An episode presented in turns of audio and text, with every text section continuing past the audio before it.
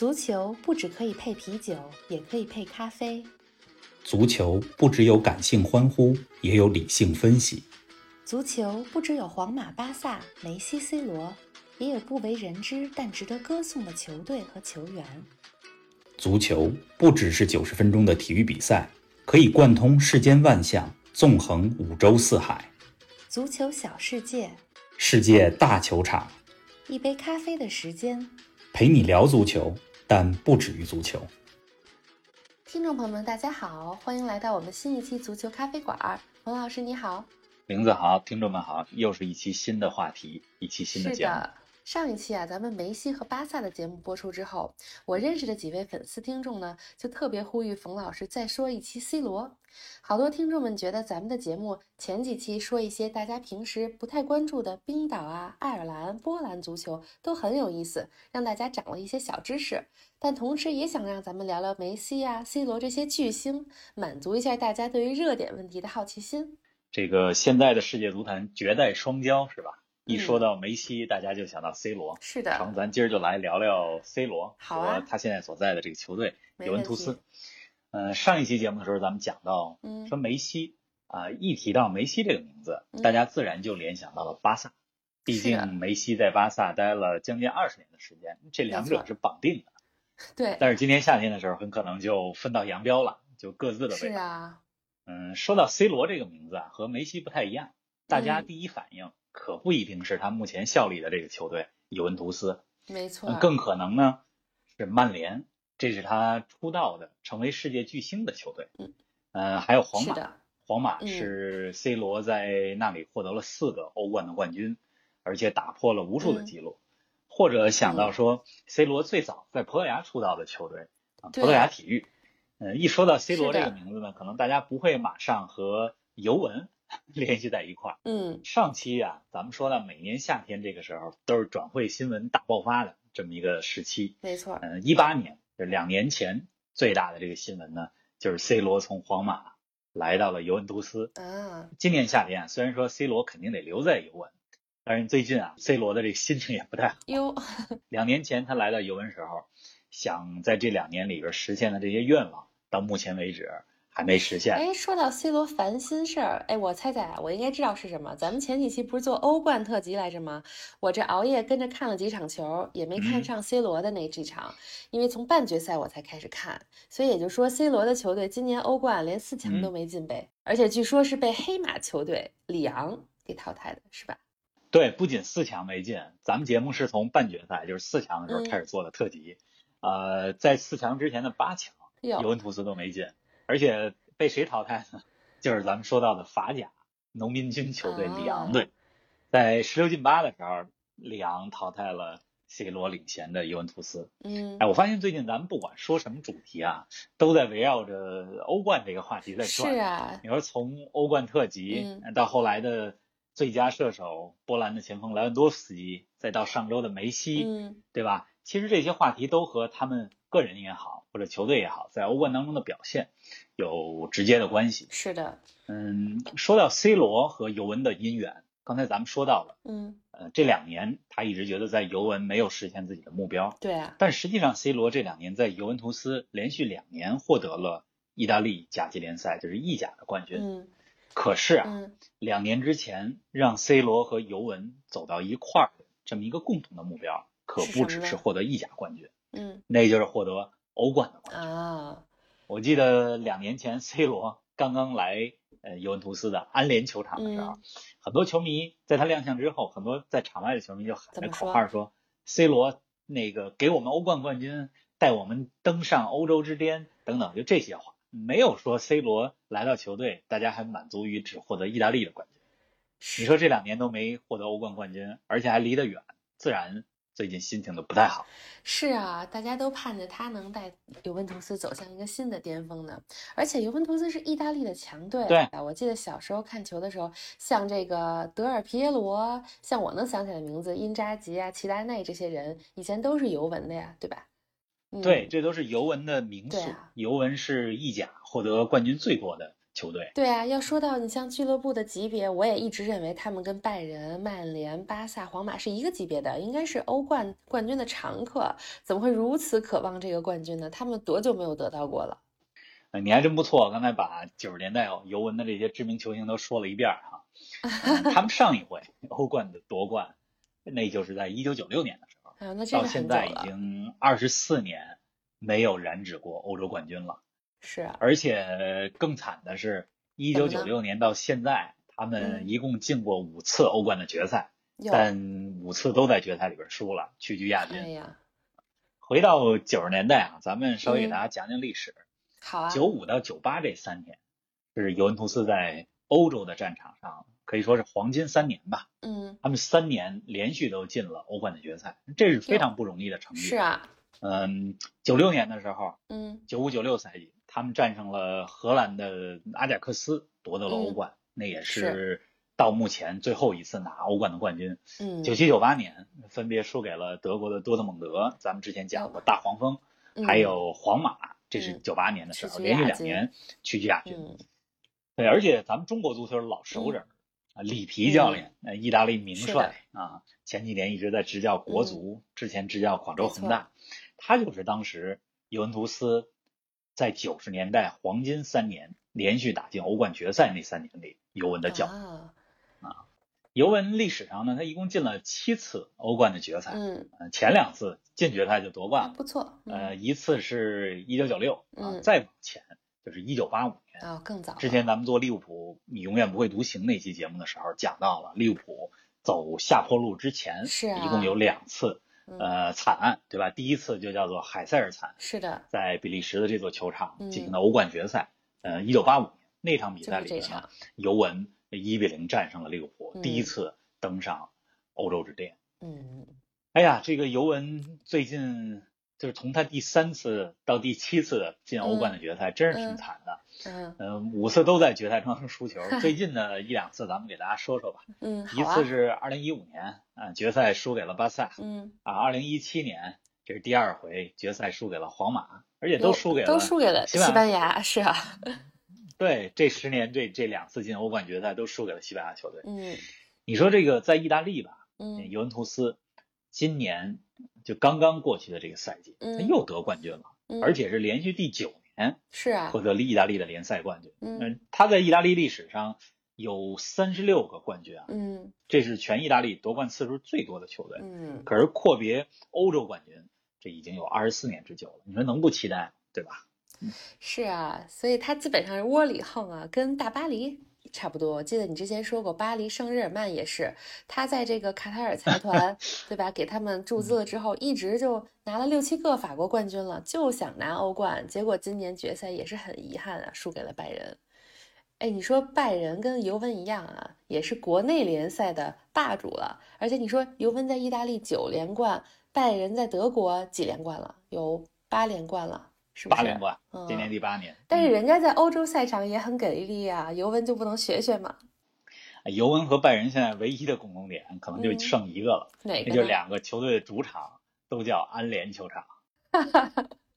哎呀，真是！你看，咱就拿最近十年来说说吧，人家拜仁七年啊两次获得了欧冠冠军，是啊，而且那个赛季都获得了三冠王，一个二零一三，一个是二零二零。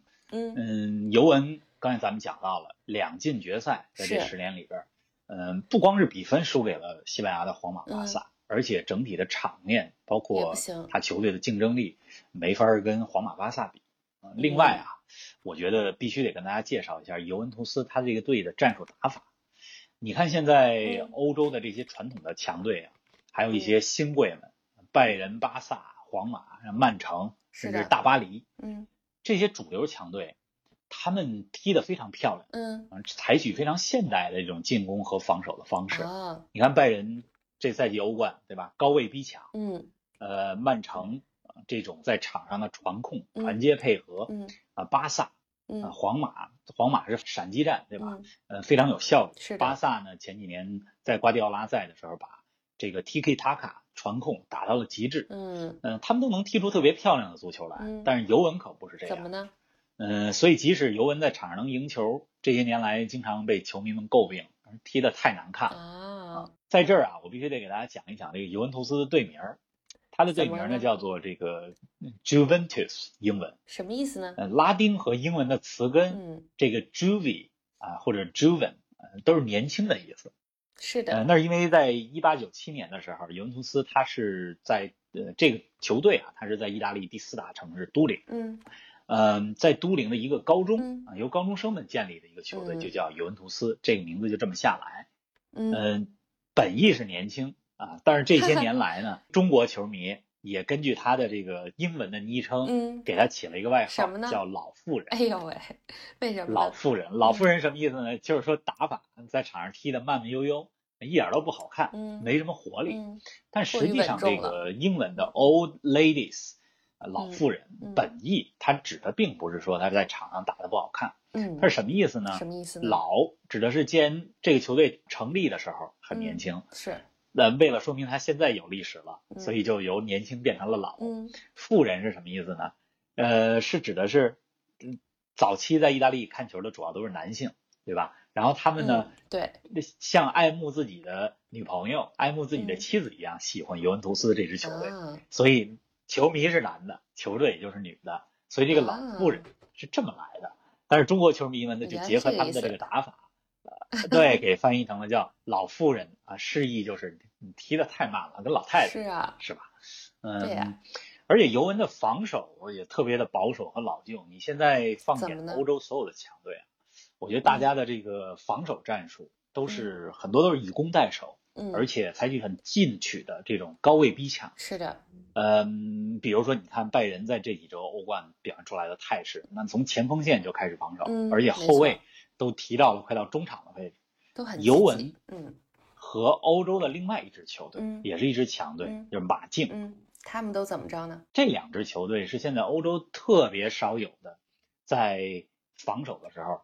大部分的队员都龟缩在本方的禁区里啊，采取这种被动防守的球队。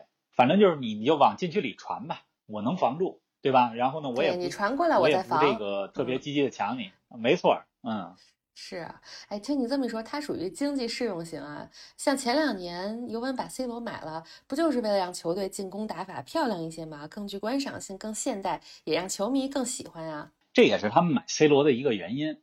呃，我再跟大家讲讲尤文这个队，他长期以来的这个俱乐部哲学哈。是什么？尤文有这么一句话，英文是这么说的：说 Winning is the most important thing and the only thing that matters。就是说什么意思呢？就是赢球对我们是最重要的，也是唯一重要的事儿。是的，也就是唯结果论，对吧？可是这几年来啊，尤文图斯的高层，嗯，也发现单单赢球啊，尤其只是在意大利夺冠窝里横。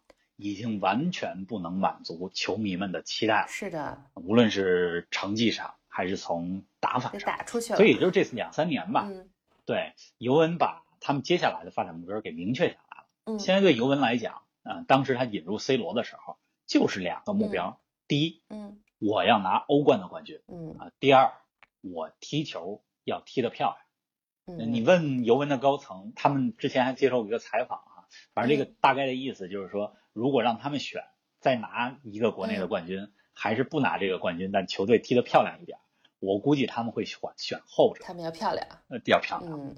呃，C 罗当时转会尤文的时候，那是二零一八年的夏天，呃，他从皇马到尤文，转会费一亿欧元。嗯，当时的 C 罗已经是三十三岁了。嗯，这也创造了不小三十岁以上球员转会记录，就一亿欧元。对，咱们都说这个，你像内马尔卖了二点二亿欧元，对吧？姆巴佩啊，格里兹曼这几年卖的身价也非常高，但他们都是三十岁以下的球员。对啊，C 罗，呃，已经这么多年巅峰了，还能有一亿欧元的身价，嗯，足以见得他是这个绝代双骄的一个，对吧？嗯，对呀。嗯，尤文的队中啊，其实有非常多有天赋啊、有能力的球员，嗯，但是这个球队里面的这些球员。他们没有在欧洲欧冠夺冠的经验，嗯，正好，C 罗在二零一八年夏天从皇马来尤文的时候，嗯，那个时候他在皇马连续五年里边夺得了四个欧冠的冠军啊，他的经验正好能放到尤文这儿，而且正好，嗯，C 罗作为这个咱们说乘风破浪的哥哥，是啊，也想寻找一片这个新的天地，再次证明自己。那 C 罗来尤文之后，这两年尤文图斯在欧冠中的成绩具体怎么样呢？今年咱们知道连八强都没进，那去年呢？这个事儿是非常具有讽刺意味的。咱们说 C 罗来之前，尤文在最近十年里还进了两年欧冠的决赛，但是 C 罗来尤文的这两年，尤文在这个欧冠中的表现，还不如之前走的那么远。是吗？尤文这两年哈，一次只进了前八，就是去年；一次呢只进了前十六，就是今年。而且这两年淘汰尤文的，嗯，都不是什么欧洲当下最顶级的俱乐部。你要说被皇马呀，或者巴萨呀，或者拜仁啊淘汰，这还呃不算太冤，不丢人。去年是被阿贾克斯荷兰的这个球队淘汰了啊。今年呢，就是来自农民联赛的法国里昂队，都算是黑马了。对，而且今年被挡在八层大门之外，这是 C 罗他本人最近十年来。第一次欧冠没进八强，嗯。嗯，对他本人来讲也有点耻辱，嗯，而且特别巧合的一件事啊，是 C 罗上一次欧冠没进八强，那也是在效力皇马期间，当时淘汰皇马的也是这个法甲的里昂队。哎呦，真是 巧了，这个又又巧又尴尬。哎，那为什么 C 罗来了以后，尤文的欧冠成绩还不如以前呢？这也是很多球迷们在问的一个问题啊。咱们说足球它是一个集体项目，啊，虽然说超级巨星在其他因素等同的情况下会起决定性的作用，但是毕竟足球呢，它是一个就个人因素吧，只能起到一定作用的这样一个集体的运动。是的，尤文图斯这支球队啊，整体阵容是比较老化的，而且球队的整体打法思路这几年一直不太明确，这是他这两年在欧洲赛场成绩不好的主要的一个原因。咱们先说 C 罗在尤文的第一个赛季，也就是二零一八一九赛季，当时呢，呃，主教练是阿莱格里，这个教练已经带领尤文获得了五次意甲的冠军啊，两次进了欧冠的决赛。但是在阿莱格里的这个阵中哈，后防线还是老将居多。你像后防线的这个队长老将基耶里尼等等这些球员都是三十多岁了，一般欧冠最关键的时候就是三四月份。但是咱们知道，一个赛季它是从夏天开始打，八月份到了三四月份又伤病，然后老将的体力又不太行，那个时候全队的板凳的厚度还是一个很重要的因素。哎，冯老师插一句，给我们讲讲什么叫板凳厚度啊？板凳厚度就指的是除了场上这十一个人、十一个主力以外，呃，场下的这个替补球员多有深度。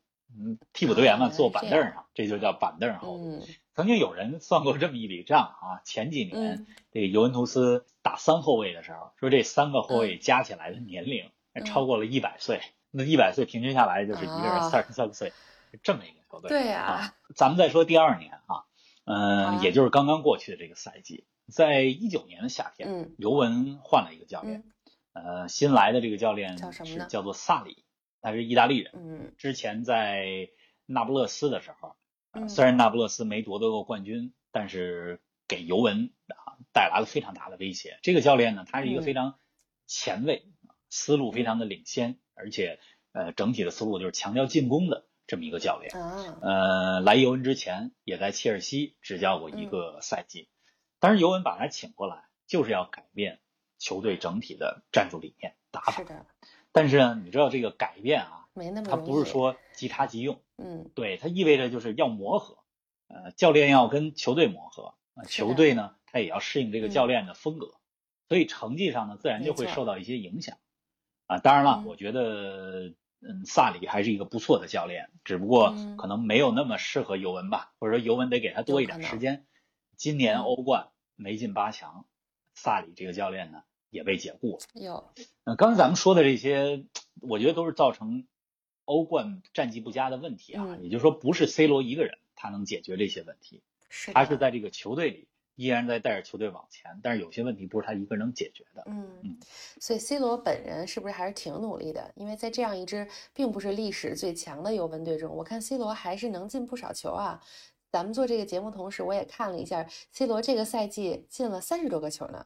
确实足够努力啊！这赛季各项赛事进了三十七个球吧，呃，意甲进了三十一个球，呃，这个国内联赛进球的数字是他最近五年来最高的啊。嗯，他太想在尤文图斯拿这个冠军了。如果实现的话，C 罗也是这个少有的在三家不同的俱乐部拿到欧冠冠军的球员厉害了，那就 C 罗获得的欧冠奖杯，嗯他来尤文的时候，嗯呃，比尤文荣誉史里陈列的欧冠奖杯数还多呢。对啊尤文是两个，嗯人 C 罗获得过五次欧冠的冠军，嗯，四个是在皇马，是的，一个就是第一个是在曼联。嗯嗯，之前咱们在说卡西那期节目的时候说到过啊，卡西呢，他是欧冠出场次数最多的球员，是的，但是在这个欧冠当中，进球和助攻这两项数据嗯最多的球员就是都是集中在一个人身 C 上，罗这人就是 C 罗啊，啊，他欧冠当中进了一百三十个球，嗯呃助攻到了四十次，这两个数都是梅西啊，包括其他的这个球员呃无人能及的。嗯，而且 C 罗熟悉他的球迷朋友们都知道，他是一个大场面先生。什么叫大场面先生呢？就是嗯越重要的比赛，越紧张啊，压力越大，他越能迸发出这个球星的超人的能量。对嗯你像去年欧冠尤文十六进八淘汰马竞的时候，嗯。呃，C 罗就上演了帽子戏法。嗯。然后八进四，嗯，被阿贾克斯淘汰的时候，即使被淘汰了，但是 C 罗在两个回合主客场的比赛当中也各进了一个球。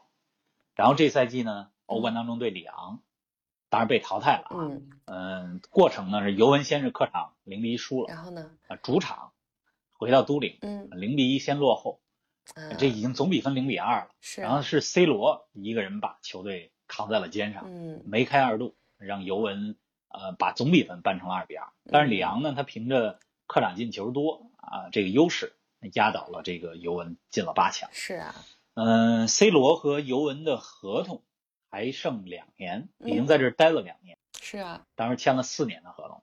哎，咱们看看明年吧。是啊我觉得啊，明年对尤文和 C 罗来讲啊，第一目标啊还是欧冠。意大利夺不夺冠，其实没那么没那么重要对啊。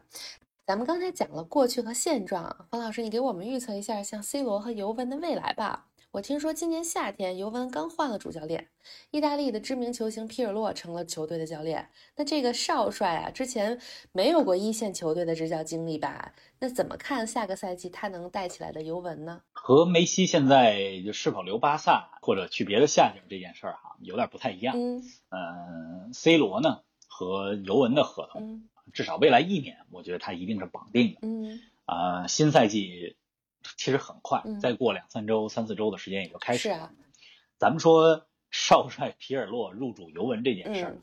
皮尔洛大家都知道、嗯。是二零零六年意大利得世界杯的时候的呃功勋的球员，呃中场大师，呃踢球非常的写意，呃，没错长发飘飘。嗯。而皮尔洛他是出道于大家都知道他成为世界级球星是在 AC 米兰，嗯。但是他在焕发第二春的时候，那是在尤文图斯，所以对尤文来讲啊，也是一个了解球队这么一个老大哥，这么一个功勋。嗯，但是我觉得尤文把皮尔洛这样一个没有经验的教练，啊，呃，放到了主教练的位置，这确实是一个险招。嗯当然了，这个皮尔洛的优势，他是这个呃意大利尤文功勋球员。嗯你像尤文这么多大牌球星，嗯，皮尔洛站着啊，起码大家就信服于皮尔洛作为运动员，他取得了这些成绩，在大家面前肯定是有这个信服力的。嗯缺点啊，就是没执教经验，是啊，而且第一次当这个一线队主教练，就是尤文这么大的俱乐部啊。实际上，他被呃提上来当一线队主教练前十天，嗯他刚被提上来要接尤文的这个预备队，哦就是 U 二三啊青年队的嗯这个主教练。嗯结果这个预备队主教练啊还没坐稳，又被提了一级，直接到一线队上来了，所以是一个没有经验的教练。嗯。但是咱们往回看啊，看看这个历史能告诉我们些什么。你像这些年来，确实欧洲足坛有不少嗯。知名的球员、退役以后就转为教练，是的，这也就是少帅吧，一波又一波的少帅。嗯。以前大家总觉得教练他是一个经验活儿，嗯。呃，年龄越大，有可能经验越丰富。是，这些年呢，你像瓜迪奥拉就是一个很好的例子。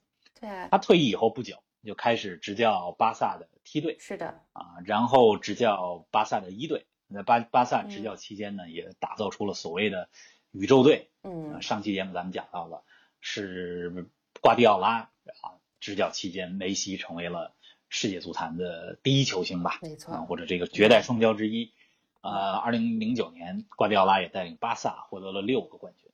嗯同时呢，还有一些其他的少帅，比如说意大利的教头啊，孔蒂，啊，阿根廷教练西蒙尼，啊，波切蒂诺，这两个阿根廷人也很成功。是的。但是不成功的例子其实也很多。所以说这个少帅啊，他就是一个双刃剑。咱们说皮尔洛，没错，嗯，现在已经开始执教球队了，有可能很成功，有可能像瓜迪奥拉一样，但是也有可能刚接手球队，比如几轮以后，这个很不顺，开局就被下课。嗯，但是我个人来讲，我还是比较看好皮尔洛的成功，因为这个教练啊，他在球员时期，呃，你拿他跟其他球员比，他是中场呃这么一个角色啊，你可以看出来，他是一个非常有脑子、非常有智慧和领导力的这么一个。球员，嗯，教练呢？他虽然是一个技术经验活，但是，他个人的魅力啊，还有沟通能力，包括在球员面前有多大的信服力，我觉得也非常一个重要的因素。是的，所以我看好皮尔洛能行。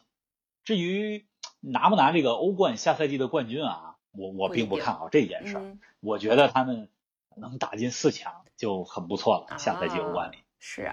那你怎么看待 C 罗现在在尤文队中的作用呢？他跟梅西不一样啊，他也不是尤文的队长，但他又是个大牌球星。你说他能跟主教练啊、队友们友好相处吗？这是个特别有意思的话题。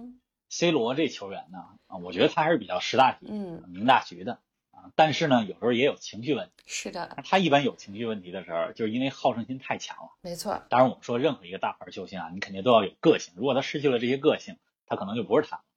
嗯，你像今年这个赛季吧，就是去年我记得十二月的一场比赛还是十一月的一场比赛，当时尤文图斯对 AC 米兰，C 罗在下半场被换下去了。嗯，像 C 罗这样的球星，嗯，比赛没结束被换下去，对啊，那肯定不高兴啊。是啊，被换下去以后，C 罗就特别气愤，嗯，在更衣室通道里就表现出来了很大的情绪，而且一个人直接就离开球场了。这比赛还没结束呢，一个人就直接走了。呃，当然这场比赛尤文替补 C 罗上场的阿根廷人迪巴拉打进了全场的唯一进球，嗯，比赛赢了。那 C 罗呢，参加完国家队比赛以后也回来了，回来以后，当然这个事儿他肯定也意识到这个有些不妥，是的，呃，回来以后的表现非常棒，连续多少轮啊？连续十一轮意甲都有进球，嗯，所以你说 C 罗这个球员。他有没有情绪？有的时候他一定有情绪，嗯，但那是因为他太想赢了。没错，呃，这几年哈，熟悉 C 罗而且经常看球的朋友们应该会发现，C 罗在场上的位置和作用也一直在发生变化。嗯，他刚出道的时候在曼联那是边锋，没错，边前卫，嗯，也接过了贝克汉姆在曼联的七号球，嗯，但是随着这几年年龄增大，咱们说你要打边路，嗯，能上能下，突破。啊，然后传中，这是非常需要体力的。对，这几年呢，C 罗的位置更多的是中锋和前锋这么一个位置。嗯，所以他完成的这个工作呢，更多是呃最后的这个临门一脚。嗯，呃，C 罗呢，你说不服老不行，对吧？谁都一样。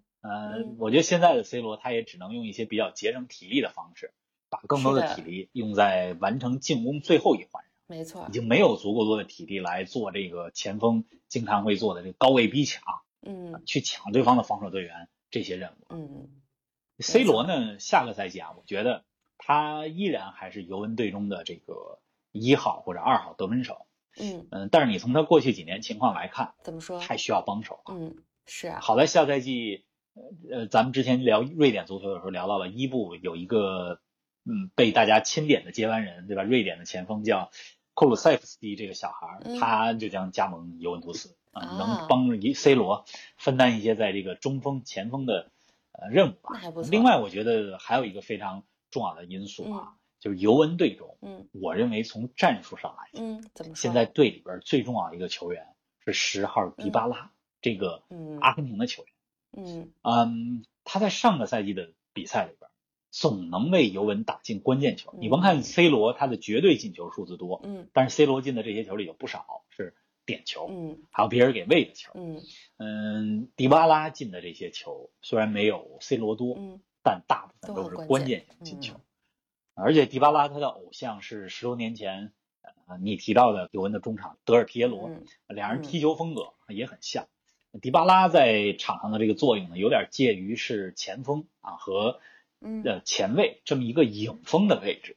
嗯，我觉得 C 罗和迪巴拉这两个人能否在场上共存，对对，发挥这个一加一大于二的作用，就决定了这个尤文的下赛季的成绩。